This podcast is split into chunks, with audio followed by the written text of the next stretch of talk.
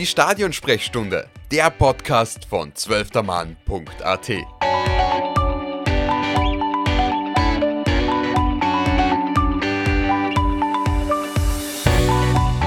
Liebe Zuhörerinnen und Zuhörer, willkommen zurück bei der Stadionsprechstunde. Heutiges Thema ist eigentlich schon ein Thema, das uns seit neun Jahren begleitet und das ziemlich dominant begleitet, und zwar das ist Red Bull Salzburg.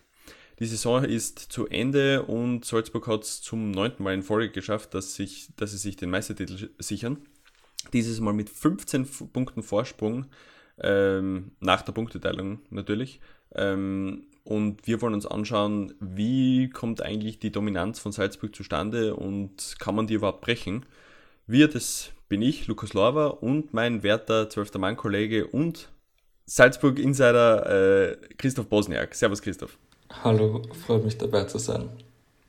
Ja, Christoph, wie hast du die letzte Saison erlebt von Salzburg?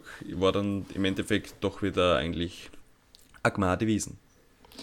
Ähm, ja, es klingt äh, vielleicht ein bisschen blöd, aber ich glaube, mittlerweile kann man das echt sagen, dass es äh, überraschend wäre, wenn Salzburg nicht Meister wird. Ähm, ich kann mich nur erinnern, am Anfang der Saison hat man ein bisschen spekuliert, weil Matthias Jäsle ein sehr junger Trainer ist äh, immer noch und äh, der Haaland auch äh, gewechselt ist, beziehungsweise musste eben Kar Karim Adiemi diese Rolle einnehmen.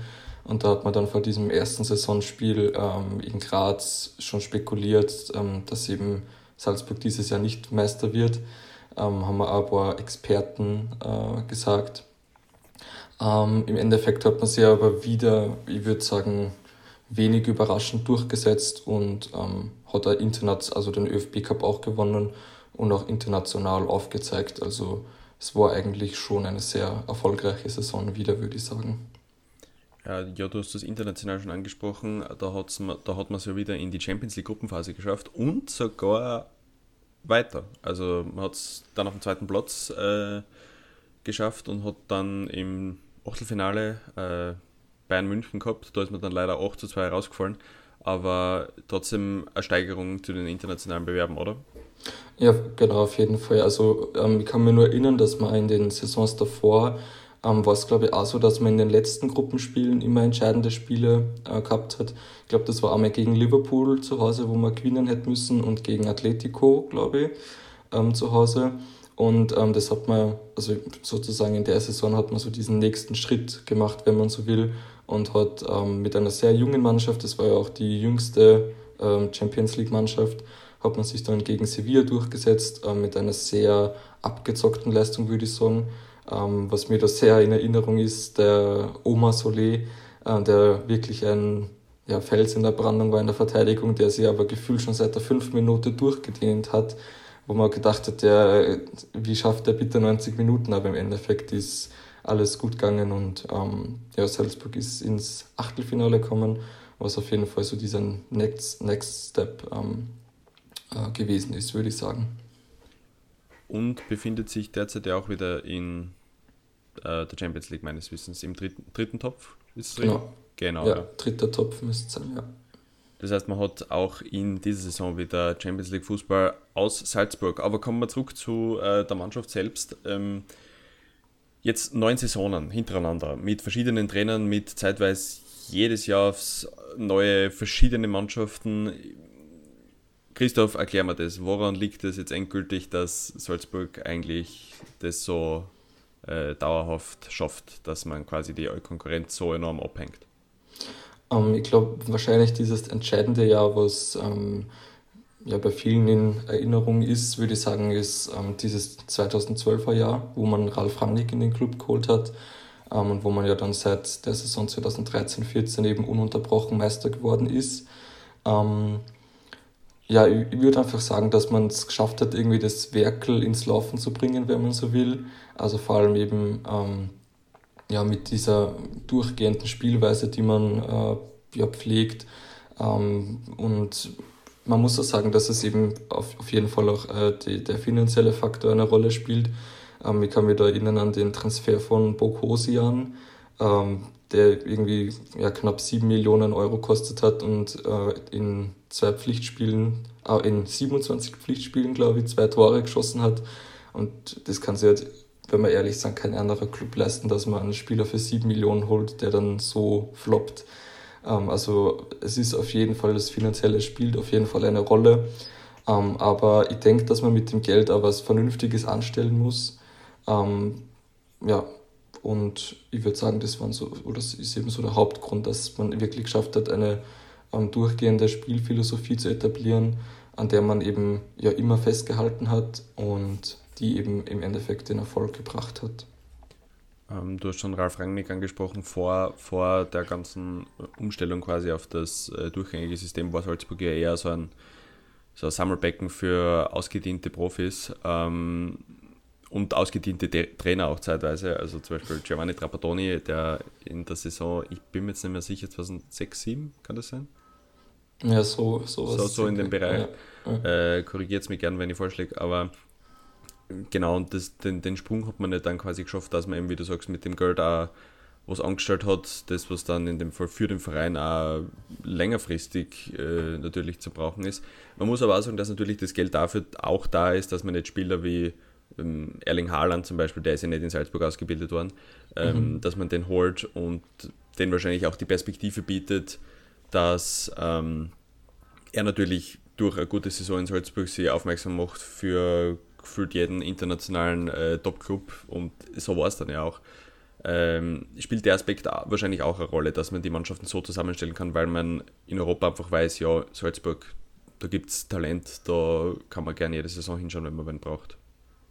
Ja, auf jeden Fall. Also ich denke, dass es ein sehr valides Argument für die Spieler ist oder dass man eben junge Spieler davon überzeugen kann, wenn man eben Spieler ausgebildet hat wie Haaland, wie Minamino, wie Keita, wie Upamecano, die jetzt alle in Top-Ligen spielen, ähm, dass es eben auch junge Spieler überzeugt, nach Salzburg zu kommen, auch wenn man jetzt vielleicht Angebote hat von äh, irgendwie aus England oder aus Frankreich. Und eben, ich würde auch sagen, wie gesagt, dass Liefering ein sehr ähm, ja, starker Faktor äh, ist, weil man da eben als junger Spieler mit 17, 18 ähm, schon mal Profiluft schnuppern kann, in, also in, in Österreich äh, in der zweiten Liga, ähm, was glaube ich jetzt nicht so selbstverständlich ist in vielen ähm, anderen Top-Ligen. Ähm, und ja, man, man bekommt eben schon beim FC Liefering diesen Red Bull Spielstil oder den Salzburg Spielstil eingeimpft und ähm, dementsprechend fällt dann der, ähm, der Sprung sozusagen, wenn man so will, in die erste Mannschaft nicht allzu schwer. Und ja, das sind auf jeden Fall Faktoren, die auch den Erfolg begründen. Ähm, jetzt hat man eben seit 2013, 14 ähm, Erfolg, haben wir eh schon dementsprechend äh, erwähnt. Äh, was würdest du sagen, was war für dich so die dominanteste Mannschaft in den letzten neun Jahren? Ähm, ich würde auf jeden Fall die, die Mannschaft ähm, rund um äh, Manet, Campbell, Soriano, Allan hervorheben in der Saison 2013-14. Ähm, da hat man ja auch in der Europa League äh, sehr stark performt, ähm, hat Ajax Amsterdam besiegt, ist dann im Achtelfinale ausgeschieden gegen den FC Basel, ähm, hat aber, ich glaube, das war eh im Frühjahr 2013 Bayern besiegt äh, in der, äh, im Testspiel. Ähm, und ich denke, dass das dann auch so, weil ich kann mich nur erinnern, ähm, Ralf Rangnick ist 2012 gekommen, hat dann Roger Schmidt äh, installiert und dann hat man jetzt gleich diese blamable Pleite eingefangen äh, gegen Düdelingen. Und da hat man dann auch am Anfang gleich gedacht, das kann ja alles nicht funktionieren. Und äh, was passiert da eigentlich, das ist das war wahrscheinlich so einer der Tiefpunkte in Salzburg.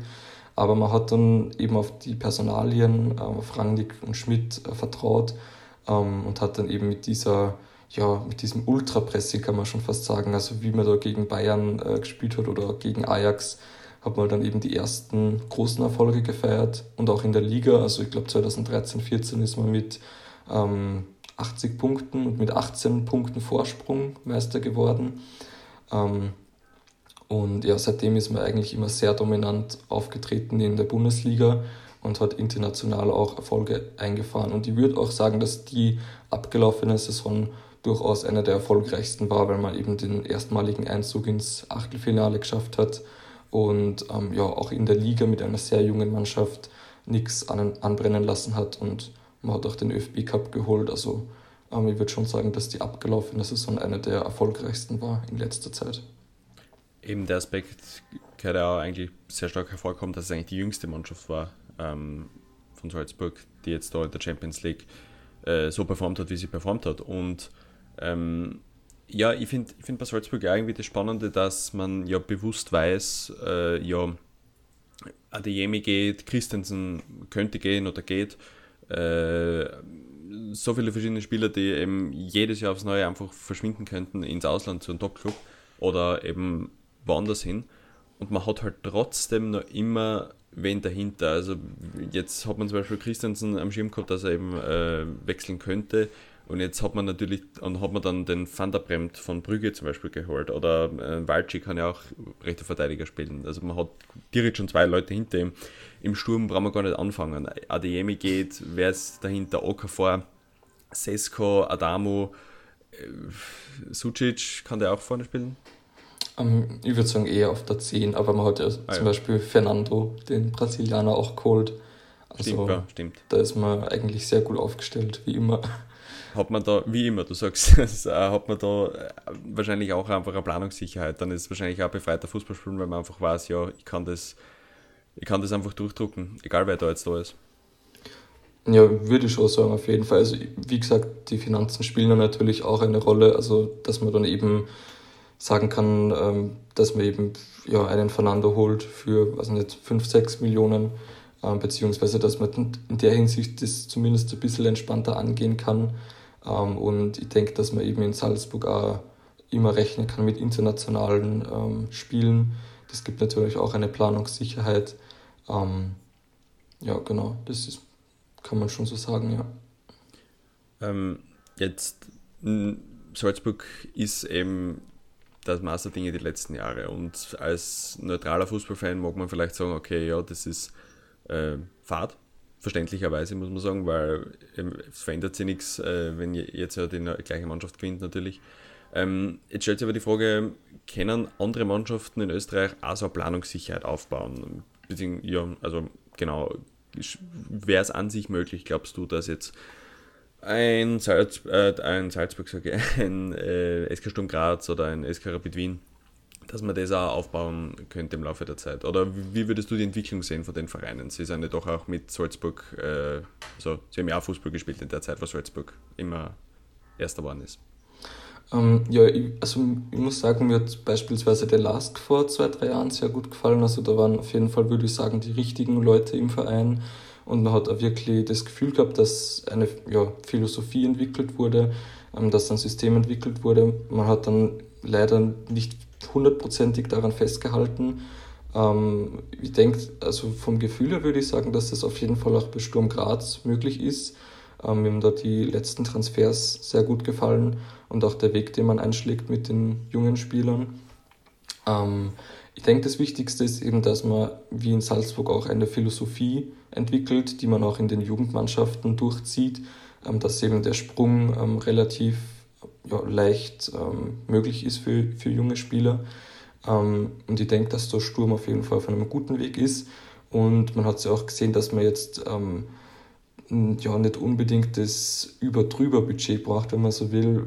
Der Wolfsberg AC hat auch ja, in, in den letzten Saisons äh, oft oben mitgespielt, auch international Erfolge gefeiert. Also ich denke, dass man eben eine Philosophie braucht und man braucht natürlich auch die richtigen Leute an den richtigen Positionen, wenn man so will was halt in Salzburg schon seit Jahren der Fall ist mit Christoph als Sportdirektor, um nur einen Namen zu nennen zum Beispiel. Ja, eben, du sagst es schon mit äh, wahrscheinlich die gleichen Leute und äh, die richtige Mannschaft. Ähm, das war wahrscheinlich auch ein Problem bei den Wiener Vereinen, maybe, in den letzten Jahren, dass eben da die Konstanz gefehlt hat. Jetzt ist die Austria mal wieder auf den dritten Platz gekommen. Rapid kämpft sich derzeit ähm, ja, ab, dass sie genug Spieler haben für das Wartenspiel. Ähm, oder WSG Tirol, Entschuldigung. Ähm, ja, also das ist natürlich dann die, die andere Problematik, dass es da natürlich einmal Unsicherheiten gibt, zeitweise würde ich sagen. Vielleicht auch hausgemachte Unsicherheiten. Ja, würde ich, würde ich auch sagen. Also manchmal hat man so das Gefühl, dass sie sich selbst dann beinstellen, die anderen Mannschaften, wenn man das so formulieren kann. Ähm, eben jetzt da wieder mit, dem, mit, dem, mit den Unruhen, sage ich mal, in Hütteldorf ähm, ja, ich, ich, weiß nicht, irgendwie hat man nicht so das Gefühl, ähm, dass eine Mannschaft Salzburg nahe kommen kann. Ähm, aber ich denke, also wenn man wirklich einen, eine solide Philosophie verfolgt, wenn man wirklich Konstanz reinbringt, auch in den Verein, vielleicht auch eine gewisse äh, Vertrautheit, also dass die, die Fans auch sagen, okay, wir vertrauen jetzt unserem Trainer oder unserem Sportdirektor, ähm, dann kann es aber auf jeden Fall, also kann man Salzburg auf jeden Fall fordern und auch mit der Punkteteilung ist es ja dann auch vielleicht zumindest ein bisschen einfacher als noch zuvor, ähm, weil wir da wirklich ein, zwei Spiele entscheiden können, ähm, ja, teilweise um den Abstieg oder um das äh, Europacup-Playoff, wie man es ja in, in der Qualifikationsgruppe gesehen hat diese Saison. Ähm, ja, genau. Also glaubst du an sich schon, dass man die Dominanz brechen kann von Salzburg? Weil derzeit sieht man eh in den letzten Jahren, dass es eben kaum bis gar nicht möglich ist. Wie gesagt, man muss aber auch den, den ÖFB Cup vom äh, SK Sturm Graz, also den ÖFB Cup Sieg vom SK Sturm Graz hervorheben. Ähm, ja. Ist jetzt natürlich nicht die Liga, aber trotzdem war es dann schon ein, ein, Zeichen quasi, dass es geht, wenn man, wenn man dementsprechend sich reinhängt und vielleicht ein bisschen Glück hat natürlich. Es im Fußball einmal dazu, aber ja, aber was glaubst du, ist die Dominanz in den nächsten Jahren brechbar? Sowieso, wenn Salzburg wieder dementsprechend die Mannschaft nachbestückt und dann im Herbst wieder da steht mit einer soliden Grundstock, der eigentlich ausschaut, dass man sich denkt, oh Gottes Willen, wie kann das, wie kann das, wie kann man das durchbrechen, den Spaß? Ähm, ich glaube, diese durchgehende und über Jahre ja, fortlaufende Dominanz kann man wahrscheinlich nicht so leicht brechen, würde ich mal sagen. Ich glaube, da ist einfach die letzten Jahre hat sich da zu viel, würde ich sagen, auseinanderentwickelt, wenn man sich ja die Ablösen anschaut, wenn da ein äh, Aronson oder wenn man ein, ein Angebot von oder äh, für Aronson von über 20 Millionen einfach mal ablehnen kann aus der Premier League, dann spricht es schon Bände für einen österreichischen Club. Ähm, ich denke aber, wie du gesagt hast, es braucht vielleicht in einer Saison ein bisschen, bisschen Glück. Salzburg muss vielleicht auch ja, ein bisschen schwächeln ähm, und also ich würde sagen, so über eine Saison gesehen könnte sich auf jeden Fall mal wieder ein anderer, also eine andere Mannschaft zum Meister krönen. Aber wenn man jetzt die nächsten zehn Jahre betrachtet, wird, glaube ich, Salzburg doch das Maß aller Dinge bleiben, wenn man so will, in, in Österreich. Also du sagst quasi, dass es Unterbrechungen geben könnte, äh, also kurzzeitige Unterbrechungen geben könnte. Ja, also das könnte ich mir zumindest vorstellen, ja. Mhm. Würde, würde, also ich könnte es mir gut vorstellen, ja. Wenn man da Salzburg zum, zum Schlagen geht, das, das weiß man eh an sich. Das zeigt mhm. auch Austria Klagenfurt. Aber machen wir vielleicht noch einen kurzen Themenswitch, beziehungsweise eigentlich bleiben wir eh beim Thema. Ähm, Thema Ralf Rangnick. Wie wir wissen, ja, ist daher jetzt unser Nationalteamtrainer und ja, er war 2012, er ist er zu Salzburg gekommen und hat den Laden dann dementsprechend eben ausgerichtet, dass er eben dort steht, jetzt wo er steht. Wie würdest du sein Wirken in Salzburg beurteilen? Also, was würdest du sagen, hat er verändert, beziehungsweise hat er aufgebaut, beziehungsweise wie hat er an sich in Salzburg gewirkt? Ähm, also ich würde schon sagen, dass er auf jeden Fall eine der Schlüsselfiguren ähm, ist für den Salzburger Erfolg. Ähm, ich würde sagen, ähm, man hat wahrscheinlich am Anfang ein bisschen mehr erwartet. Wir haben es angesprochen, diese ja, blamable CL, also Champions League Quali gegen Düdelingen. Ähm, das war dann eher ein, ja, ein eher schlechter Start, würde ich sagen, aber man hat dann eben äh, in der äh, Saison 2013-14 gesehen, ähm, ja, welchen Fußball eben in, äh, in Salzburg, äh, welcher Fußball in Salzburg gespielt werden soll ähm, in den nächsten Jahren. Und er hat diese ja, Philosophie auf jeden Fall aufgebaut, auch im Nachwuchs sehr, sehr, sehr viel gemacht. Auch einige Spieler äh, von einem ja, Transfer nach Salzburg überzeugt. Ähm, vielleicht eine Komponente, also man muss sagen, sein Abschied aus Salzburg war vielleicht ähm, ja, ein bisschen, also bisschen zwiegespalten. Einerseits hat er Salzburg zu dem gemacht, was sie sind. Andererseits hat man auch zum Beispiel diesen Transfer von Bernardo in Erinnerung. Ich weiß nicht, ob du die erinnern kannst. Ähm, das war 2016. Ähm, ich glaube, eine Stunde vor dem Rapidspiel ist der Transfer von Bernardo von Salzburg nach Leipzig verkündet worden. Und da war er, da war er erst ein Jahr, äh, ein halbes Jahr in Salzburg. Und ähm, da hat man dann, also Rangnick war ja auch gleichzeitig Sportdirektor bei RB Leipzig in der Zeit, ähm, nicht nur in Salzburg. Und da hat man dann schon gesehen, dass es, dass, ja, also vielleicht wurde Ralf Rangnick so ein bisschen als Verkörperung dieses ja, Red Bull-Systems, dass man eigentlich RB Leipzig als Marke stärken will, äh, weil ja RB Leipzig in der Zeit auch äh, ein paar Aufstiege gefeiert hat. Und dann ist man in Salzburg vielleicht ein bisschen als ja, Ausbildungsverein für Leipzig vorgekommen, äh, was sich dann eben auch mit diesem Bernardo-Transfer manifestiert hat, vielleicht. Ähm, und ich würde sagen, dass eben Ralf Rangnick in der Hinsicht deshalb als ja, Pragmatiker gesehen werden kann, also der eben dem, also wenn es eben dem Erfolg hilft sozusagen, dann äh, wendet er eben auch solche Mittel an, dass man einfach eine Stunde vom ähm, Spitzenspiel zwischen Salzburg und Leipzig den Transfer eines Spielers ähm, bekannt gibt. Ähm, genau, und ja, vielleicht hat das auch in gewisser Maßen damit zu tun, dass er in seiner Anfangszeit oder in seinen Anfangszeiten äh, bei Schalke mit Rudi Assauer sich nicht so gut verstanden hat und am Ende auch bei der TSG Hoffenheim mit Dietmar Hopp nicht.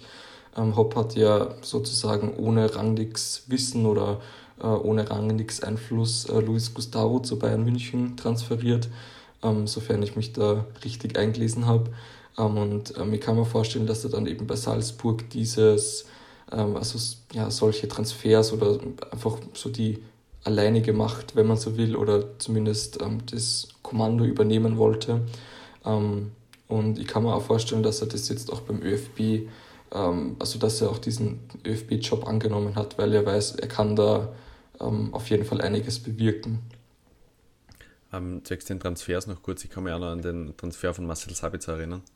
Ja, genau. Dass er ja, ja, nicht in der Liga wechseln hat dürfen. Ja klar, dann geht er nach Leipzig und dann wird er nach Salzburg verliehen. Also das war so ein Transfer, ja. der eigentlich ziemlich, ziemlich viel Bauchweh äh, verursacht hat. Aber du hast den ÖFB schon angesprochen. Ja, ähm, natürlich kann man im ÖFB keine Spieler transferieren. Also das heißt, er kann Cristiano Ronaldo jetzt nicht von Manchester United loslösen, obwohl er eh gesagt hat, dass er nicht in sein Spielsystem passt.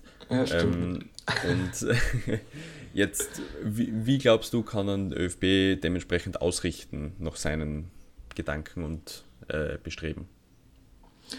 Ähm, ich würde sagen, dass er auf jeden Fall Einfluss nehmen kann und ich denke mal wird. Ähm, man hat ihn ja, glaube ich, bis 2024 erstmal einen Vertrag gegeben äh, und auch mit der Vision, sage ich einmal, dass er auch in den, in den Nachwuchsmannschaften ähm, ja, seine Expertise mit einbringt. Ähm, ich denke, was man eben vielleicht aber, ähm, also wo man ein bisschen ja, vorsichtig sein soll, dass man jetzt erwartet, dass Rangnick sofort Siege bringt. Ähm, also ich glaube, man muss ähm, auf jeden Fall ein bisschen ähm, ja, Obacht walten lassen, wenn man so will. Also ich glaube jetzt nicht, dass wir Kroatien und Frankreich aus dem Stadion schießen in der Nations League. Also ich glaube, diese Entwicklung braucht auch wie in Salzburg auf jeden Fall Zeit. In Salzburg hat man sie ja auch erst 2019, also sieben Jahre nachdem Rangnick geholt wurde, äh, erstmals für die Champions League qualifiziert.